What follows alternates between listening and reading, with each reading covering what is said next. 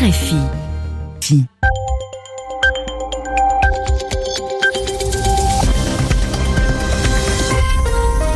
Radio France Internationale, il est 20h en temps universel, 22h à Paris.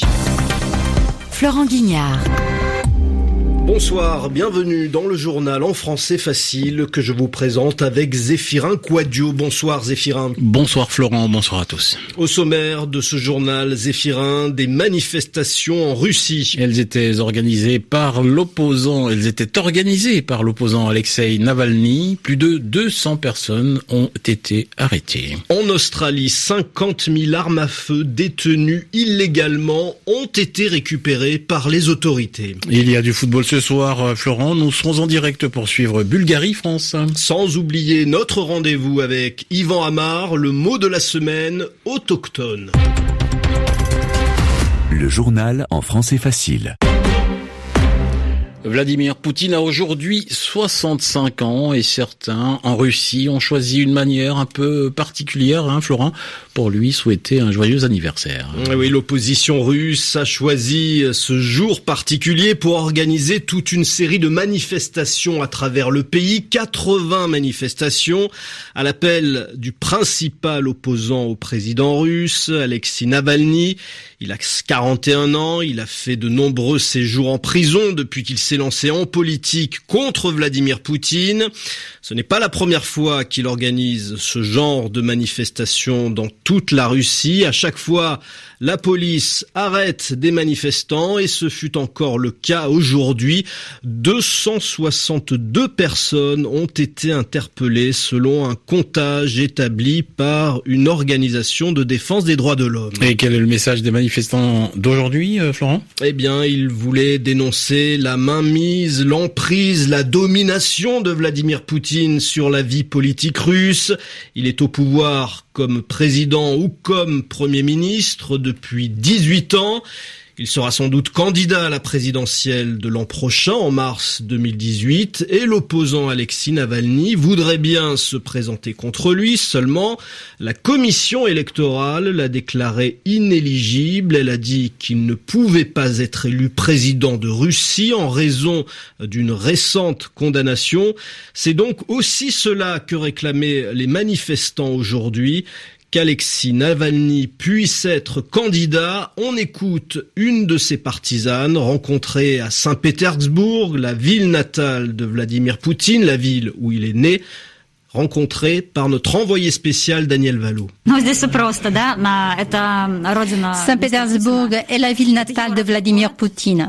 Et aujourd'hui, c'est son anniversaire. Alors nous voulons prouver qu'ici, à Saint-Pétersbourg, les gens sont prêts à sortir dans la rue qu'ils sont prêts à montrer au gouvernement ce qu'ils pensent. Cependant, il est important de dire qu'il y a des manifestations dans plusieurs dizaines de villes, dans toute la Fédération de Russie. Pour quelle raison Parce que nous voulons montrer qu'il y a beaucoup de gens qui soutiennent Alexis Navalny, qui veulent que Navalny puisse participer à l'élection présidentielle. Malheureusement, c'est comme cela que nous devons nous battre pour nos droits, que nous devons nous battre pour les gens qui représentent nos idées. Nous ne sommes pas des moutons. À notre façon, nous pouvons nous opposer au gouvernement. En Russie, vous savez, c'est important de montrer sa force. Une habitante de Saint-Pétersbourg qui a manifesté aujourd'hui contre Vladimir Poutine. En Australie, la fin d'une grande campagne pour récupérer des armes à feu. 50 000 armes détenues illégalement ont ainsi été récupérées par les autorités qui veulent limiter la présence des armes à feu dans le pays depuis une tuerie de masse qui avait fait 35 morts en 1996 et qui avait provoqué beaucoup d'émotions. Juliette Gerbrandt. En Australie, la détention illégale d'une arme à feu est passible de 14 ans d'emprisonnement. Grâce à cette campagne, des milliers de personnes ont pu se débarrasser de leurs armes sans qu'aucune question ne leur soit posée. Résultat, 50 000 armes ont été récupérées par les autorités. Le Premier ministre Malcolm Turnbull s'en est félicité, même s'il resterait, selon les estimations quelques 200 000 armes en circulation illégale. Dans un pays où la culture des armes à feu reste très ancrée, la tuerie de Port Arthur en 1996 avait produit un électrochoc. En avril de cette année-là, Martin Bryant avait massacré 35 personnes à l'arme semi-automatique dans un site touristique de Tasmanie. Le gouvernement conservateur de John Howard, malgré la pression de son aile droite, avait alors fait passer une loi très restrictive sur la détention d'armes à feu et lancé une campagne de restitution contre compensation financière qui avait permis d'en détruire plus de 600 000. Hier, Malcolm Turnbull a souligné qu'en effet, l'Australie possédait une des législations les plus sévères, mais que les armes illicites restaient une menace pour la population. Il y a du football ce soir, euh, Florent, la suite des matchs de qualification pour la Coupe du Monde 2018 qui aura lieu en Russie. Et on s'intéresse particulièrement à l'équipe de France qui joue en ce moment contre la Bulgarie à Sofia. Juste avant d'entrer sur la pelouse, sur le gazon bulgare, les Français ont appris la victoire de la Suède face au Luxembourg 8 à 0. Les Suédois occupent désormais la première place de leur groupe, première place provisoire avec deux points d'avance sur la France. Les Bleus doivent donc gagner. Antoine Grenier, vous êtes à Sofia c'est plutôt bien parti pour l'équipe de France. C'est en effet bien parti, Florent, avec ce but dès la troisième minute inscrit par euh, Blaise Matuidi un déboulé, une course côté gauche de Lucas Digne qui centre vers Antoine Griezmann qui effectue ensuite une petite passe vers Matuidi pour euh, le milieu de terrain de la Juve qui inscrit son neuvième but en 59 sélections avec euh, l'équipe de France. La première période s'est très bien déroulée pour les Français. Ils se sont créés beaucoup d'occasions, même s'ils ont eu peur à la 37e minute euh, sur une triple occasion bulgare avec un double sauvetage d'Hugo Lloris, le gardien français. Et euh, la, première, la seconde période euh, n'a pas débuté du tout comme la première, puisque ce sont les Bulgares qui ont dominé les premières minutes, c'est-à-dire qu'ils ont été meilleurs que les Français. Ils se sont créés deux occasions, deux frappes hors de la surface, mais qui n'ont pas euh, été cadrées, qui n'ont pas, qui ne pouvaient pas rentrer dans le but français. Du coup, pour l'instant, on joue depuis un peu plus d'une heure ici à Sofia et l'équipe de France mène 1-0 face aux autochtones bulgares. Antoine Grenier en direct de Sofia, on vous retrouve dans un peu plus de 20 minutes pour vivre la fin de ce Bulgarie-France.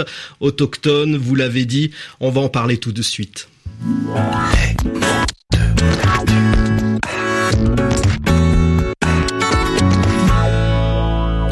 Tous les samedis dans le journal en français facile. Vous le savez, fidèles auditeurs adorés, c'est sincère, nous avons rendez-vous avec Yvan Amar. Pour le mot de la semaine, et cette semaine, Yvan nous parle, on vient d'en parler donc, des autochtones. Le Canada va verser une compensation financière d'environ 800 000 dollars à plus d'une dizaine de milliers de jeunes autochtones arrachés à leur famille et à leur communauté entre les années 60 et 80. J'ai appris ça en écoutant RFI, et il s'agit d'indemniser des gens qu'on a coupés de leur culture et de leur milieu d'origine pour les placer dans des familles désireuses d'enfants. Alors, cela concerne des autochtones. Les autochtones sont des gens qui appartiennent à ce qu'on appelle parfois au Canada les Premières Nations. C'est ainsi qu'on peut désigner des populations d'origine amérindienne pour les différencier de ceux qui descendent des colons européennes, même si ceux-là ah, ils sont implantés dans le pays très très anciennement. Mais le mot autochtone a une allure savante et pourtant son sens euh, se comprend assez facilement si par exemple on le décompose, si on le coupe en deux. Il est formé à l'aide de deux racines grecques, auto, qui signifie soi-même, c'est-à-dire sans apport extérieur, hein, ectoné, qui évoque la terre. Donc, il s'agit de ceux et de celles qui sont nés sur cette terre, comme leurs ancêtres y étaient également nés, aussi loin qu'on puisse remonter. Et le mot aujourd'hui, eh bien, on l'emploie parce que il euh, n'est pas négatif. Bien sûr, il est d'origine occidentale, il vient du grec, on l'a vu, mais il n'a pas de passé péjoratif. Il n'est pas lié à la colonisation, comme par exemple le mot indien, euh, ou bien il n'a pas été donné à certains peuples par d'autres, comme c'est le cas pour le mot esquimau, qui aujourd'hui est très évité au Canada. Alors, autochtone a bien un synonyme qui est indigène, mais on s'en méfie. Parce que même si le sens de départ d'indigène est à peu près le même, ça veut dire euh, à l'origine né ici, indigène, eh bien ce mot a un passé méprisant, presque raciste, hein, et donc il lui en reste une coloration aujourd'hui, on lui préfère le mot autochtone.